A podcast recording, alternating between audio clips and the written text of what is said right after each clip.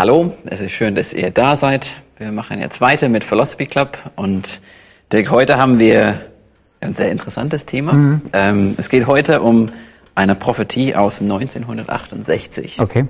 Genau, und da hat ähm, eine Frau in Norwegen, sie war 90 Jahre mhm. alt zu dem Zeitpunkt, ähm, eine Vision gehabt und ein Pastor aus Norwegen hat diese Vision aufgeschrieben und Genau, wir haben sie uns vorhin schon mal zusammen angeguckt. Ja, genau.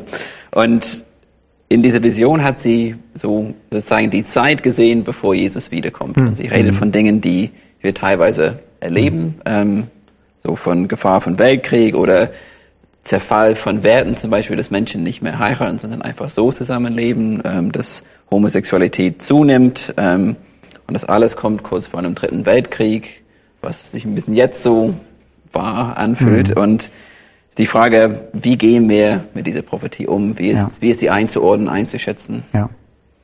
Das war's schon. Ja. Okay. ja. Ähm, Marc, ich habe die Frage schon ein paar Mal gestellt gekriegt oder mhm. davon gehört oder irgend sowas. Ja. Jemand hat gesagt, oh, hast du nicht gesehen, da gab es eine Frau, die hat 1968 aber sowas von akkurat mhm. vorhergesagt, äh, wie es heute sein wird. Ähm, Gerade auch die Idee eines Flüchtlingskrise, ja, ähm, die in die, westlichen Länder, in die westliche Welt kommt. Ähm, und auch noch damals, zu dem er das aufgeschrieben hat, äh, gesagt, ähm, das wird nicht in meiner Zeit passieren, aber du wirst es noch erleben. Und derjenige, der es aufgeschrieben hat, ist, glaube ich, 2014 verstorben. Okay. Ja. ja.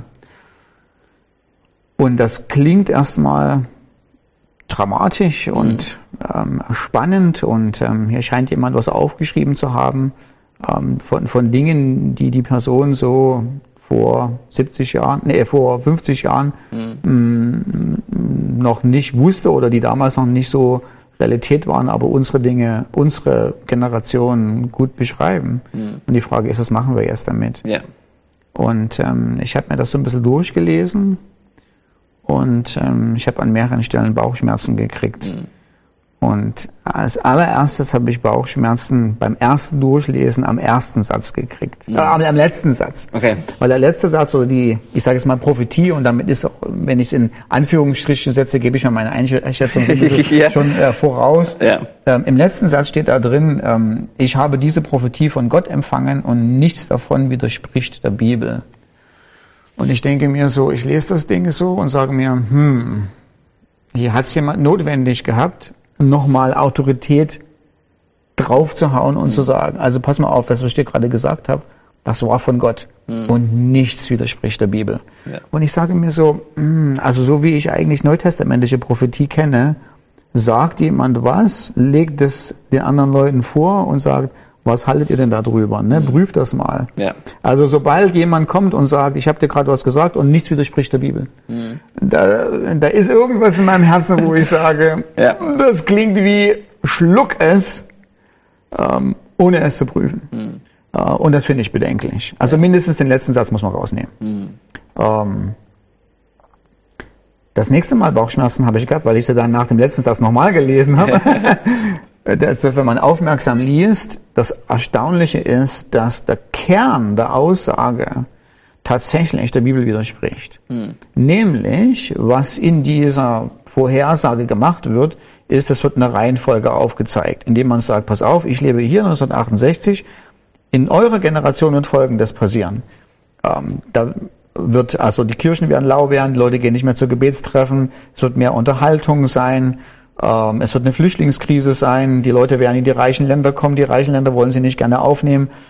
Und dann kommt der dritte Weltkrieg und das ist so schlimm und Atombomben werden eingesetzt werden und die Luft wird verschmutzt werden und die reichen Länder fliehen in die armen Länder, weil sie denken, dass sie da Zukunft, äh, Zuflucht finden werden. Und dann kommt die Wiederkunft von Jesus. Und das widerspricht der Aussage von Jesus, der sagt, es wird keine Zeichen für meine Wiederkunft geben. Hm. Ähm, also keinen dritten Weltkrieg, keinen moralischen Verfall, keine Flüchtlingskrise. Es gibt einfach keine Zeichen. Also Jesus hat das so in Matthäus Kapitel 24 gesagt, äh, indem er sagt, ähm, äh, 4 zum Beispiel im Vers ähm, 35, ähm, das, ähm, diese Zeit wird sein wie zu Zeiten von Noah. Das Leben, äh, Leute heiraten, sie feiern, sie kaufen, ähm, von jenem Tag aber und jener Stunde weiß niemand, noch nicht mal die Engel in den Himmel, sondern mein Vater allein. Vers 36. Also, es gibt null Indizien, null Wissen darüber, wann Jesus wiederkommt. Mhm. Aber wie die Tage Noahs waren, so wird die Ankunft des Sohnes des Menschen sein. Denn wie sie in den Tagen vor der Flut waren, sie aßen, sie tranken, sie heirateten, sie verheirateten, Vers 38, bis zu dem Tag, wo Noah in die Arche ging und sie es nicht erkannten, bis die Flut kam und alle wegraffte, so wird die Ankunft des Sohnes Menschen sein. Mhm. So, Jesus sagt, pass mal auf, das, das Leben wird so normal wie möglich sein, wie du dir das vorstellen kannst. Und in dem Augenblick, wo keiner dran denkt, dass ich wiederkomme, dann werde ich wiederkommen. Ja. Ähm, also nichts mit Dritter Weltkrieg und kurz danach kommt, die, die, kommt, kommt Jesus wieder.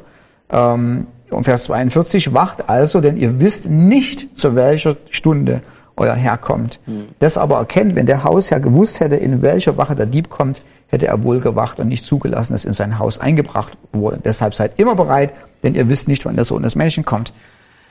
Kernaussage ist, du hast einfach null Idee. Ja. Und es bleibt dir nichts anderes übrig, als jeden Tag Jesus treu nachfolgen. Mhm. Punkt aus alle. Und dann finde ich so eine Vorhersagen, ich sag mal wirklich, ich schätze mal so ein, solche angstmachenden Vorhersagen, so schlimm wird es werden und dann wird der dritte Weltkrieg ausbrechen und dann wird Jesus wiederkommen, entsprechen nicht dem Geist des Neuen Testaments. Mhm. Und dann kommt das dritte Mal Bauchschmerzen. Mhm. Und das dritte Mal Bauchschmerzen ist, wenn ich mich frage, nicht, was inhaltlich gesagt wird, sondern warum wird es dann eigentlich gesagt. Mhm. Und im Neuen Testament hat Prophetie ähm, hat eine Aufgabe. Mhm. Sie bewegt die Heiligen ähm, zu gottgefälligen Taten. Mhm. Also wenn ich mir zum Beispiel denke, vor allen Dingen Vorhersage, wenn ich mir an das berühmte Beispiel aus Apostelgeschichte 11.28 denke, wo Agabus sagt, mhm. ähm, es wird eine Hungersnot in Judäa geben. Ja. Ähm, da war die, die Ansage nicht einfach nur toll, jetzt gucken wir alle zu. Jetzt wissen wir Bescheid. Und wissen wir Bescheid. Ja. Und äh, dann, wenn sie gekommen ist, werden wir sagen, guck, wir haben doch einen Propheten, der es uns gesagt hat. Mhm. Sondern neutestamentliche Prophetie ermutigt, bestärkt, wer Jesus in dir ist ähm, er spornt dich zu, zu Hingabe an und zu guten Taten. Er äh, Prophetie äh, baut auf. Äh, es hat ganz viele Aspekte, aber Prophetie, vor allem die Vorhersage, führt dazu, dass die Gemeinde ihre Taten anpasst und sagt, im Lichte dessen, was wir wissen, tun wir jetzt dies oder das. Mhm. Was machst du, nachdem du diese Art von Prophetie liest? Was ist das? Du singst in so einer Art ich weiß nicht, was ich machen soll. Ja. So, das wird einfach alles passieren. Und, ja. ja. Ähm, es gibt meistens, und das ist die Reaktion der fast aller Leute, die das lesen, mhm. sie verfallen in eine gewisse Mach hoffnungslos. Panische Hysterie, ja. äh, wow, der, der Weltkrieg kommt, wir kommen jetzt, Jesus kommt wieder, aber es gibt nichts, wo, was mir wirklich hilft im praktischen Alltag, mhm. wo ich sage, so, so lebe ich jetzt. Und ähm, das heißt, wenn ich mir das so angucke, trotz der, das gebe ich durchaus zu, erstaunlichen, vielleicht ist es auch nicht so erstaunlich, man weiß es nicht, was, ich bin 1968 wahrscheinlich auf der Welt, ich weiß nicht, wie die Zeit so war, vielleicht konnte man es tatsächlich 1968 abschätzen. Mhm. Tatsache ist übrigens auch, dass nicht alle Fakten, so wie sie wiedergegeben sind, tatsächlich so eingetroffen sind. Ja. Ähm, also, ähm, äh, Sie sagt zum Beispiel zu demjenigen, der die Prophetie aufgeschrieben hat, ähm, ganz viele äh, Migranten werden nach Norwegen kommen und sie werden gehasst werden. Keiner will sie aufnehmen und du wirst es in deiner Lebenszeit erleben. Mhm. Der Mensch, ist, der es aufgeschrieben hat, ist 2014 gestorben. Ähm, nur die Flüchtlingskrise ging 2014 los. Norwegen hat ähm, keine, ähm, äh, hat ganz anders reagiert, als äh, mhm. da, das hier beschrieben wird, sondern Norwegen war einer der Staaten, die Flüchtlinge äh, super aufgenommen und super integriert hat. Mhm. so, egal wie wir das einschätzen, welche Teile da vielleicht auch spektakulär sind mhm. ähm, in dieser Ansage, wo wir sagen, wow, wie hat die Frau das wissen können? Hm, man fragt sich immer nach der Frage, stimmt das? Widerspricht es dem Wort Gottes? Da haben wir grobe Schnitzer, grobe Fehler drin, die ich so nicht stehen lassen möchte. Und zweitens, hilft es? Mhm. Ich denke, es hilft überhaupt nicht. Mhm. Ähm, ja. Punkt aus alle. Ja. Ähm, so, das heißt, ich würde das ad acta legen, wo ich mir sage, es gibt bessere Sachen zu lesen, wichtigere Sachen, womit man sich beschäftigt, ähm, als ähm, so ein relativ eigenartiges Phänomen von 1968. Mhm.